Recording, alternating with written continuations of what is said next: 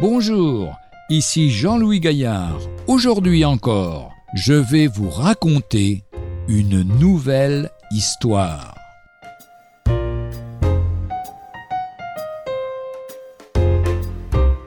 Album de photos. Avez-vous regardé vos anciens albums de photos? L'autre jour, j'en ai feuilleté plusieurs. Cela m'a rappelé beaucoup de bons moments passés en famille, des paysages de mon enfance, tant de visages aimés. En général, nous aimons conserver un souvenir photographique des meilleurs instants de la vie. Mais personne n'aurait l'idée de se faire prendre en photo quand on n'est pas à son avantage et de garder trace de ces mauvais moments. Une colère, par exemple, Aimeriez-vous qu'un album remette sous vos yeux tous les péchés que vous avez commis? Vous ne le regarderiez pas souvent, et encore moins le montreriez-vous à d'autres. Eh bien, Dieu enregistre notre vie tout entière. Il connaît toutes nos actions, nos paroles et même nos pensées. Il se souvient de chaque détail et jugera chaque vie humaine. Heureusement, tout notre passé coupable peut être effacé.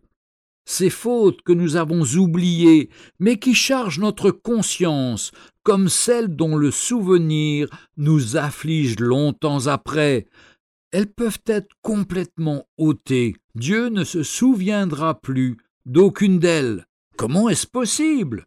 Par le sang de Christ. Nous étions condamnés, mais le Fils de Dieu est mort sur la croix à la place de ceux qui se confient en lui. Sa vie offerte a répondu à la justice et à la sainteté de Dieu.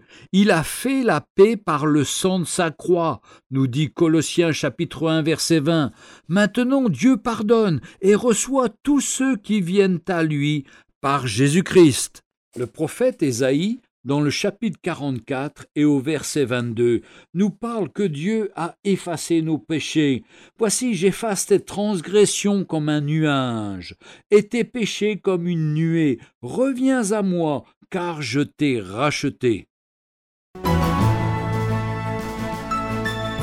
Retrouvez un jour une histoire sur www.365histoire.com.